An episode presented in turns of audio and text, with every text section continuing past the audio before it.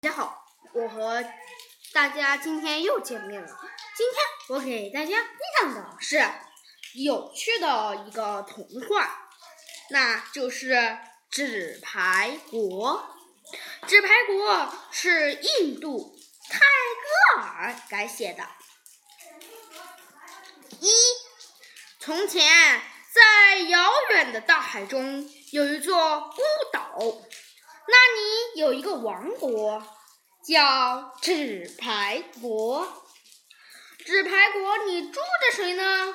有国王、皇后、优点和杰克，还有十点、九点、三点、两点及。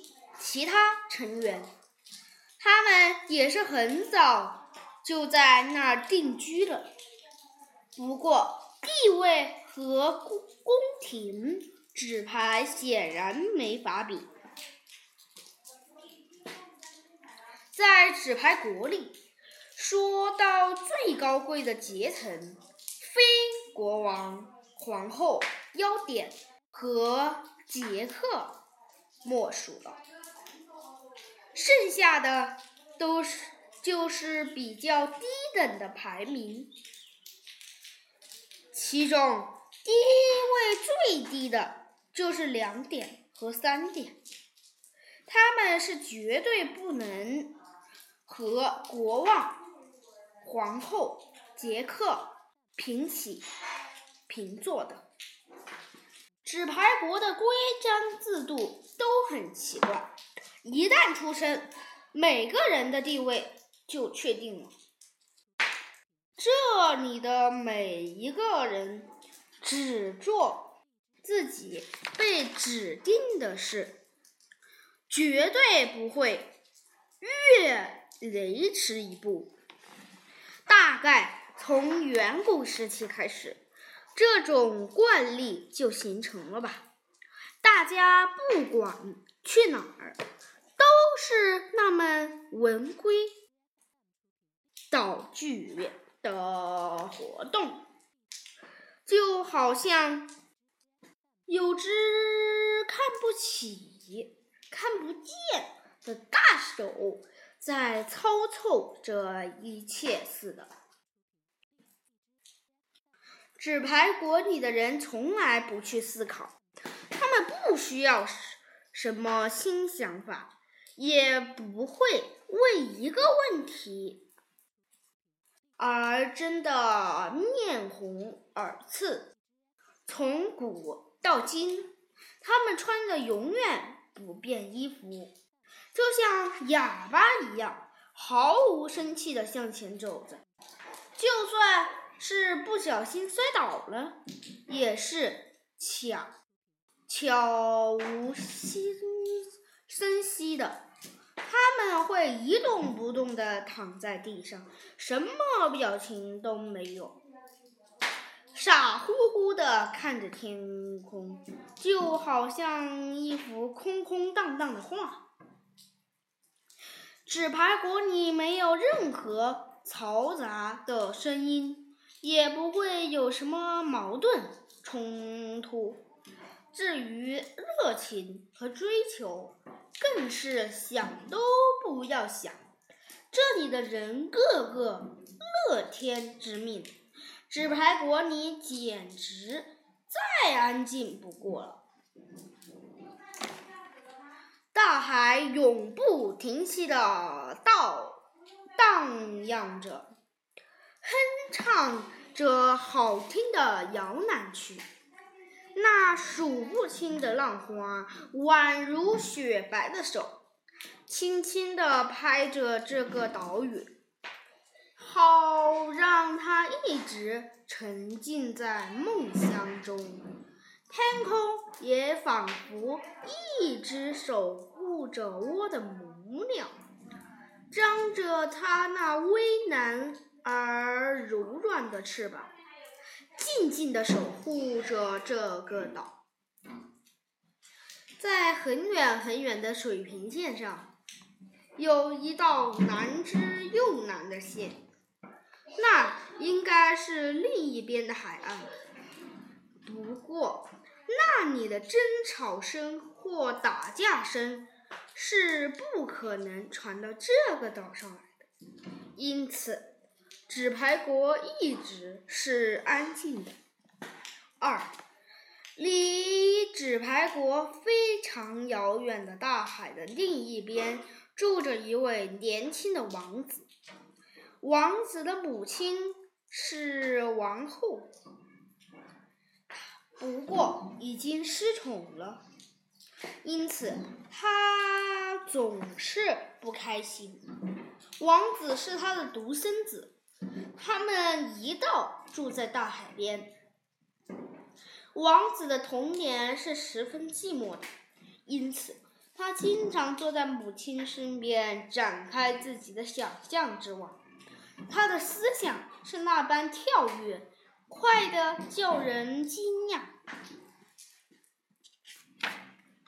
他一心想找鸟王的飞马眼镜蛇头上的宝石。不凋谢的玫瑰花和魔术之路，他也想勇渡石山道河和七个海，去寻找俄格拉的城堡，因为那里熟睡着美丽的公主。在学校的时候，商人的儿子曾经告诉过王子一些国外故事。警察局长的儿子也曾告诉过他关于神灯和两个妖怪的故事。这一切更让王子有了期待与向往。每到阴云密布。大雨倾盆的时候，王子就坐在家门口，看着大海，对郁郁寡欢的母亲说：“妈妈，你给我讲个遥远的国家的故事吧。”于是，他的母亲就开始讲了。那还是他小时候听过关于美丽的公主的故事。那故事很长很长，在沙沙的雨声中，王子一边听着母亲的故事，一边遥望着远处的大海，心中充满无限期待。一天，商人的王子，商人的儿子来找王子：“我的朋友，书已经念完了。”我打算出去见见世面，到海上旅行。现在我来向你辞行了。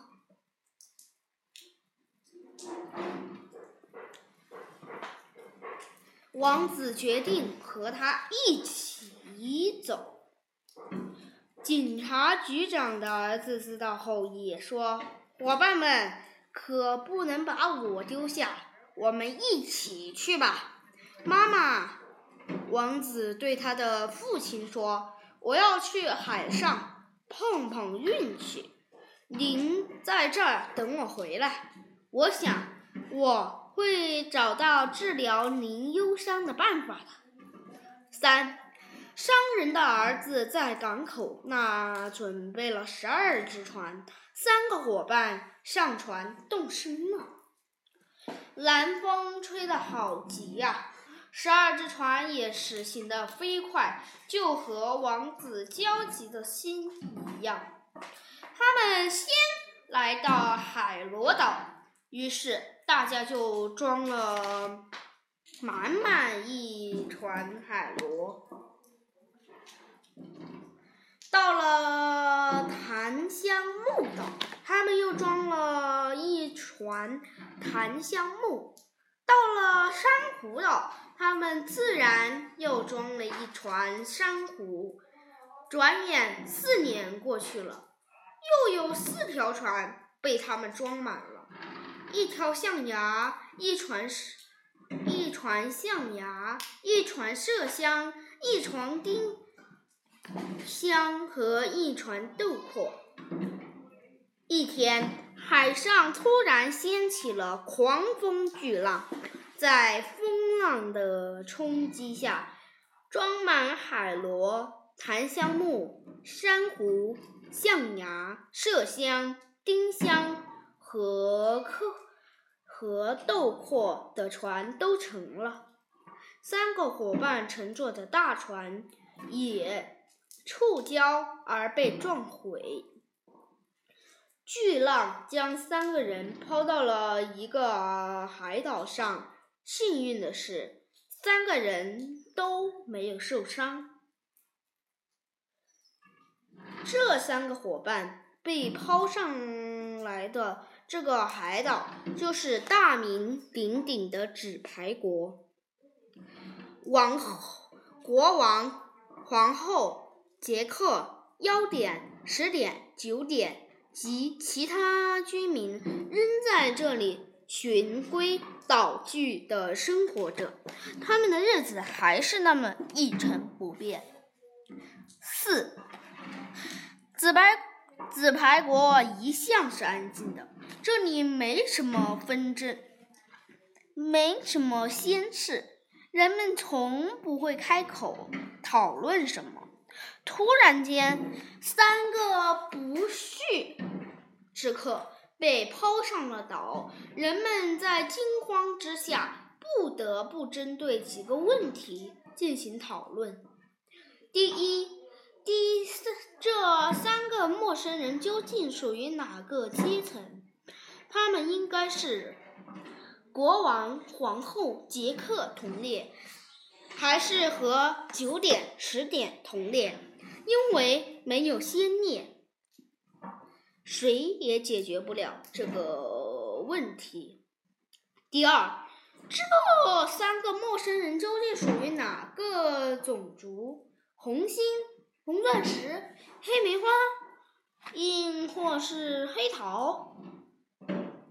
解决不了这个问题，岛上的婚姻制度及条例都会受到影响。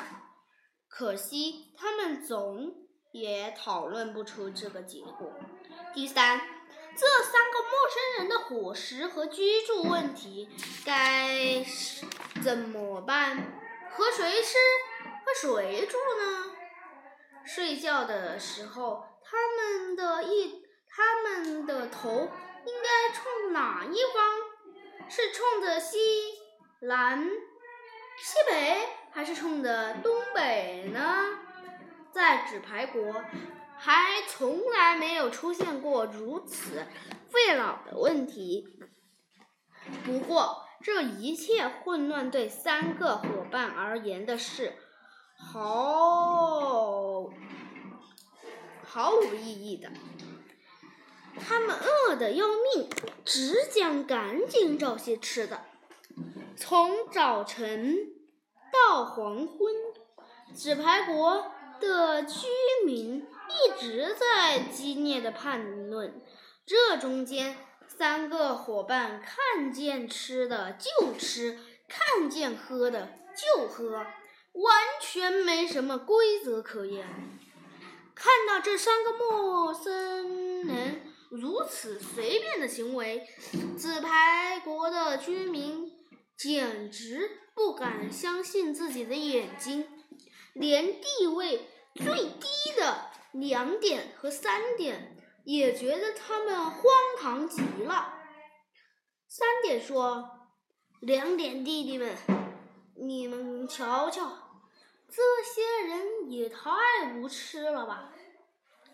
两点说。三点哥哥们，我看他们的阶层还不如我们呢。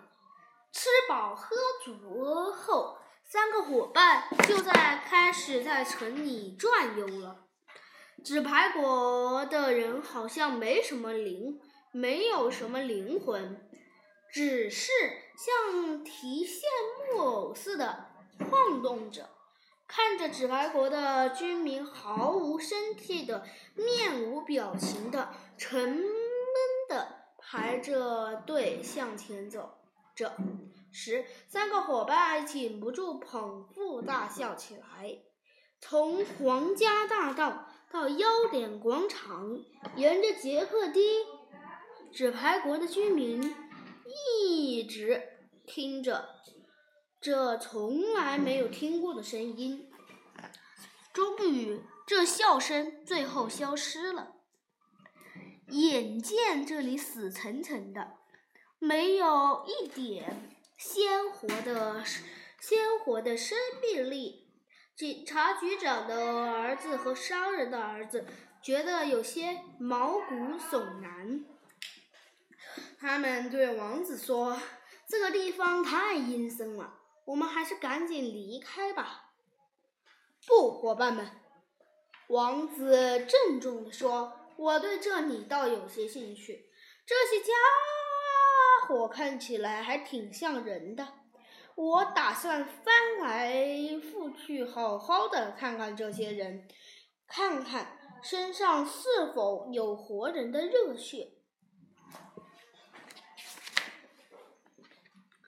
五，一天又一天，日子悄悄地溜走了，岛上的居民的生活一如既往，可。这三个新来的人呢？他们从来不遵守纸牌国的规章制度，不管是坐下、站着还是转身、躺在这些动作，他们做的随心所欲。而且，他们只要一看到岛上的居民那规矩的生活方式，就会哈哈大笑。他们从来不会将居民执行条例当成多么严肃的事情。一天，国王、皇后和杰克来了，看到王子、警察局长的儿子和商人的儿子，他们慢悠悠地说。你们为什么不按照我们这里的规章制度行事呢？因为我们乐意，想怎么样就怎么样。三个伙伴说着，国王、皇后和杰克听得云里雾里的，仍然慢悠悠的问：“乐意？请问乐意是谁呀？”是的，当时他们的确不知道乐意是谁。不过，慢慢的，岛上的居民就会懂了。由于注意到了三个三位外来者的举止，岛上的居民开始懂得，当排着队向前走时。他们没有必要永远只冲着一个方向，向另外一个方向走也是没问题的。与此同时，他们也有一个重大发现：纸牌也是有反面的。原来他们从未注意过这样的问题，但既然注意到了。变动也就开始了。有了开始，他们对乐意有就有更多的体会。他们开始懂得，生活并不能一直受条链约束。居民们暗自高兴，因为他们也开始明白，在很多事情上。他们自己也拥有选择的权利。被乐意这么一撞，纸牌国就像是一条经过漫长冬眠期后苏醒的巨大蟒蛇，从头到尾开始慢慢晃动，快活的伸展开了身子。六。以前，不管是黑桃皇后、黑梅花皇后，还是红钻石皇后、红心皇后，他们从来不相互理睬，只是藏在帘子后，或百无聊赖的看看外面，或目不转睛的盯着地面愣神。那是一个春天的下午，红心皇后忽然在阳台上出现了。她挑了挑她的那黑黑的眉毛，看了王子一眼。天哪！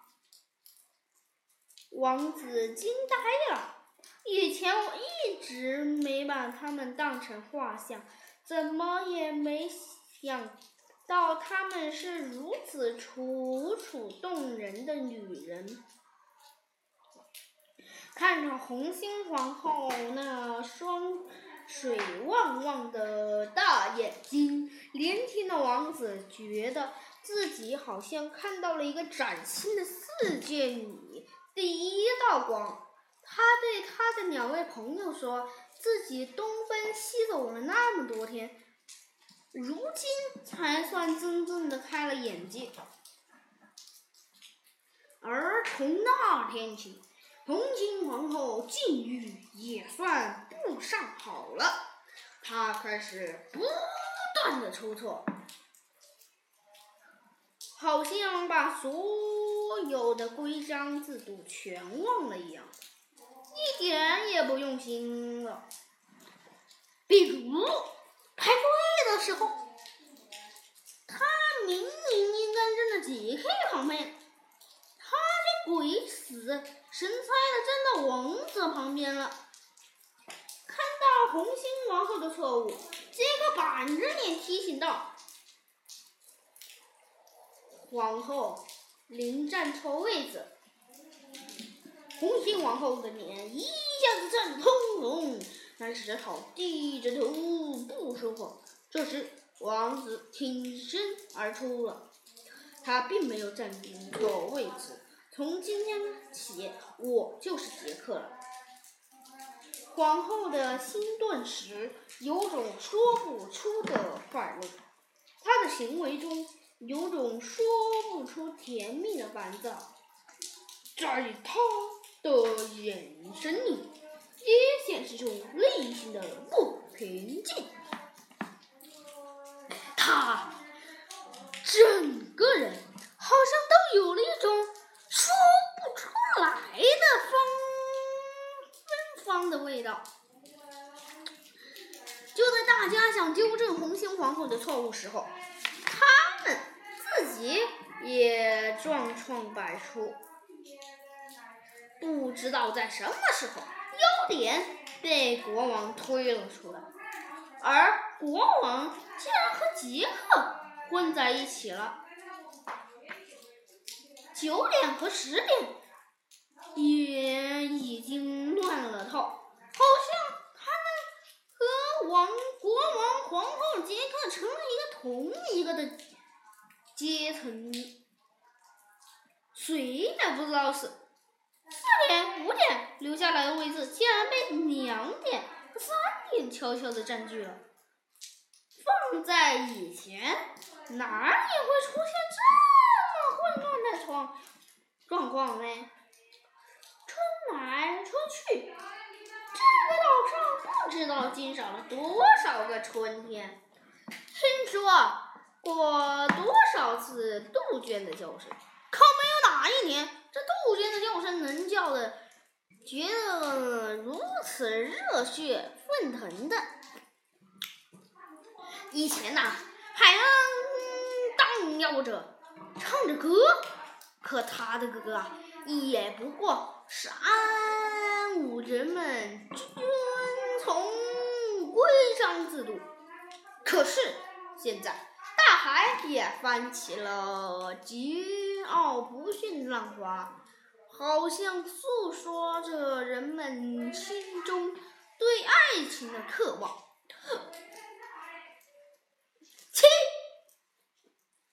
原来呀，这海国的人们总是一本正经了，也总表现出一副心满心满意足的样子了。但是现在呢，这些都跑到哪儿去了？有的人在愁眉不展，有的人在懊悔过去，还有的人倍觉苦闷。空气里一温的是音乐和叹息的声音，微笑的眼泪也都是那么真实，一切充满了生机。人们开始关注自己的容貌。也开始对别人评头论足了。黑梅花腰点，暗自揣测。论长相，黑桃国王只只能说还看得过去。我可不像他，他可不像我。只要走在街上，人们的眼睛总是往我身上飘。黑桃国王可不这么看哦。黑桃花、黑梅花腰点儿，为什么总是拼命的扬脖子呢？哎，他走在路上总是那么大摇大摆的，活像一只招摇的孔雀似的。他总以为皇后们都很爱他，可谁知道呢？黑桃国王没再。继续说，他转头去照镜子。岛上的皇后开始打扮自己了，一个个比月羞花，眼睛里还闪着异样的光彩嘞。树荫下，年轻的男子懒洋洋的坐着，穿着蓝色的衣服的少美丽少女，偶尔也会出现在这儿。不过，他的眼睛总是看向别处，连话也不说的。有个小伙子胆子要大一些，他鼓起勇力勇气呢，走到一位姑娘面前。可是，或许是太激动了，他一句话也不说不出来，就那么傻乎乎的站着。最好的时刻。就这样悄悄的溜走了。杜鹃在枝头高歌，淘气的南北风将人们的头发吹乱，又在人们的耳朵里说悄悄话。树枝也非常愉快，发出颤颤的声音。海上的波涛啊，无休无止，好像将男男女女对爱情的渴望都荡激荡起来了。在这个春天呐，那三个伙伴给原本寂寞的纸牌国啊带来了新生。八。虽然呐，纸牌国的人们在为未来的美梦而忙碌，但王子发现他们的面色有些苍白，且沉默寡言。不过，他们的眼睛里啊，都焕发出啊异样的光彩，嘴唇也在微微的颤抖着。好像有什么话要说，想说也说不出来的。王子很清楚，想解决这个问题，就要靠唱歌跳舞了。于是，他将岛上的居民召集起来：“去吧，把你们的笛子、喇叭、鼓、风笛都拿出来吧！我们要开心的奏乐，欢快的唱歌。”潇洒的跳舞，我们还要高兴的呼喊。今晚，我们美丽的红心王后要选择她终身的伴侣了。九点和十点，愉快的吹起笛子和风笛。七点和八点奏起了低音喇叭和古提琴，就连两点和三点也都打起了鼓。这欢快的音乐气氛，将人们的叹气声和消沉的举止一扫而光。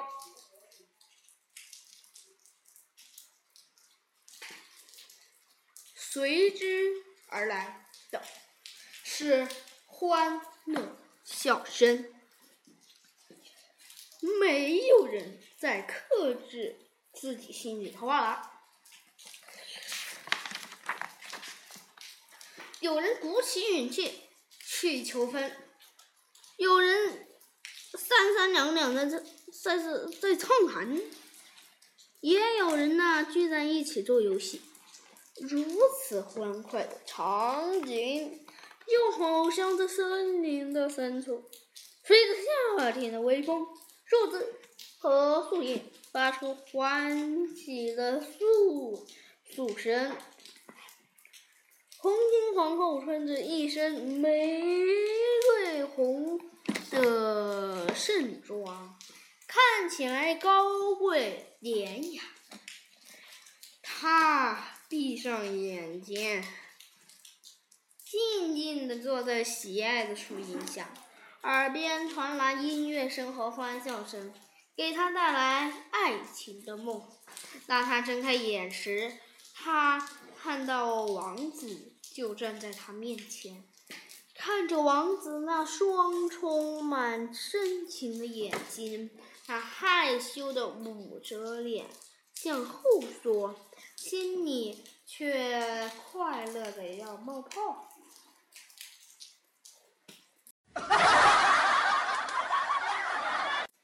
而王子后来也在海边待了一天，他的脑海里一直想着红心皇后那害羞的姿容。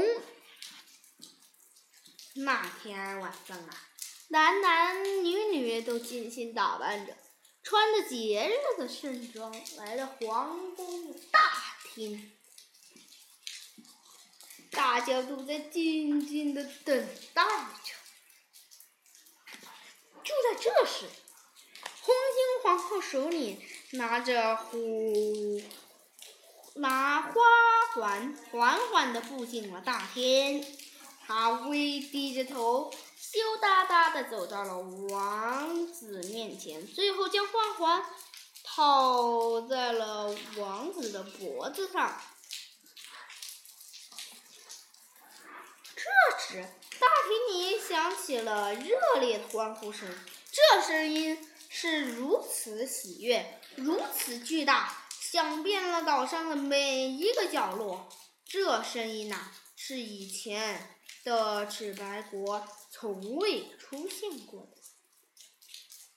人们对新郎和新娘推崇备至，最后。将他们推上了王位，在大海的彼岸，那位郁郁寡欢的王王后也坐上了一艘金碧辉煌的船，来到了他儿子的新国家。现在大家都是人了。纸牌国的居民再也不用受规矩的束缚了，他们可以按照自己的意愿自由的生活着。谢谢大家，我的演讲完毕，请大家收听下一次的长袜子皮皮是瑞典阿斯特利德利。林格伦改写的。